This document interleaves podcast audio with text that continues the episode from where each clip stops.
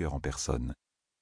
Ils finirent par s'accorder sur le fait qu'ils avaient tous deux besoin de débarrasser Crondor des faucons de la nuit. Au cours de leurs négociations, Jimmy fut confié à Haruta, qui promit de lui trouver une place d'écuyer à sa cour. En effet, Jimmy avait trahi le serment fait au moqueur, mettant ainsi fin à sa carrière de voleur.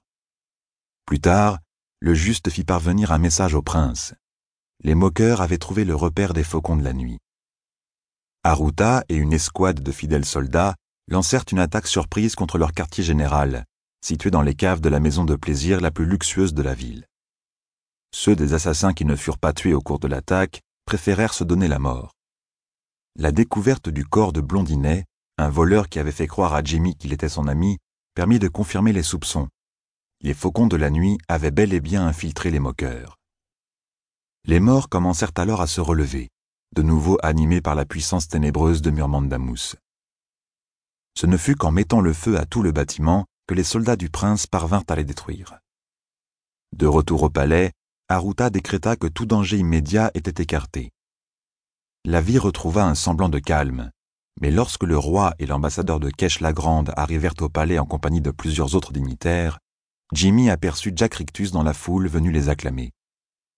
Le jeune garçon, certain de la mort du faux voleur, en fut profondément bouleversé. Aruta alerta ses plus proches conseillers et apprit par ailleurs que d'étranges choses se déroulaient dans le nord. Il fit rapidement le lien entre ces événements et les assassins.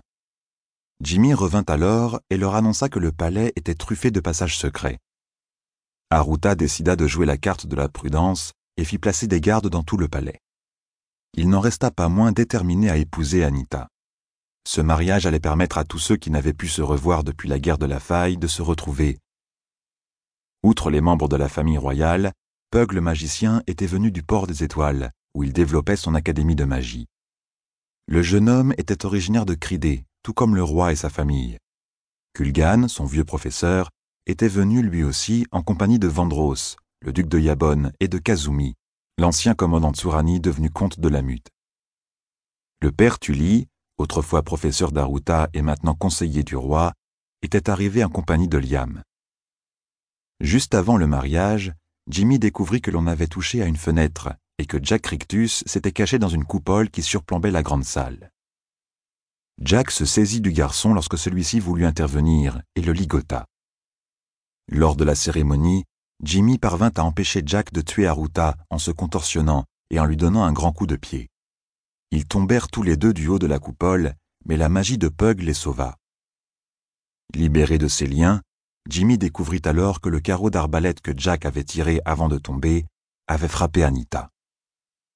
Après avoir examiné la blessure d'Anita, le père Nathan et le père Tully annoncèrent que le carreau de Jack était empoisonné et que la princesse était mourante. Jack fut soumis à la question et révéla la vérité sur les faucons de la nuit.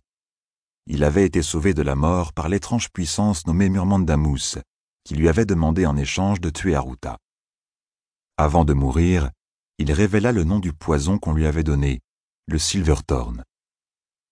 Anita n'en avait plus que pour quelques heures. Cependant, Kulgan le magicien se rappela l'existence d'une gigantesque bibliothèque dans l'abbaye d'Ishap à Sarthe, une ville sur la côte de la Triste Mer. Pug et le père Nathan combinèrent leurs pouvoirs afin de suspendre le temps pour Anita jusqu'à ce que l'on trouve un remède pour la soigner. Aruta se promit d'aller à Sarthe. Après avoir mis en œuvre une ruse complexe dans l'espoir de confondre de possibles espions, Aruta, Laurie, Jimmy, Martin et Gardan, le capitaine de la garde royale du prince, partirent vers le nord. Dans la forêt au sud de Sarthe, ils se firent attaquer par des cavaliers mordels en armure noire, dirigés par un mordel que Laurie reconnut à ses insignes comme un chef de clan des montagnes de Yabon. Poursuivant la troupe d'Aruta jusqu'à l'abbaye de Sarthe, les mordels furent repoussés par la magie de frère Dominique, un moine d'Ichap les agents de Murmandamus attaquèrent encore deux fois l'abbaye, manquant de tuer le frère Mika, qui n'était autre que l'ancien duc de Condor, messire du Lanic.